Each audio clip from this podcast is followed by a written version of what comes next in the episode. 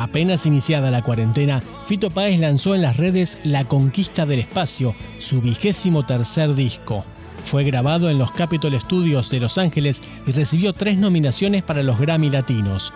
El disco cuenta además con invitados internacionales, tan diversos como Juanes, Lali, Mateo Sujatovich o Catriel. Todas las bestias sufrimos sin parar.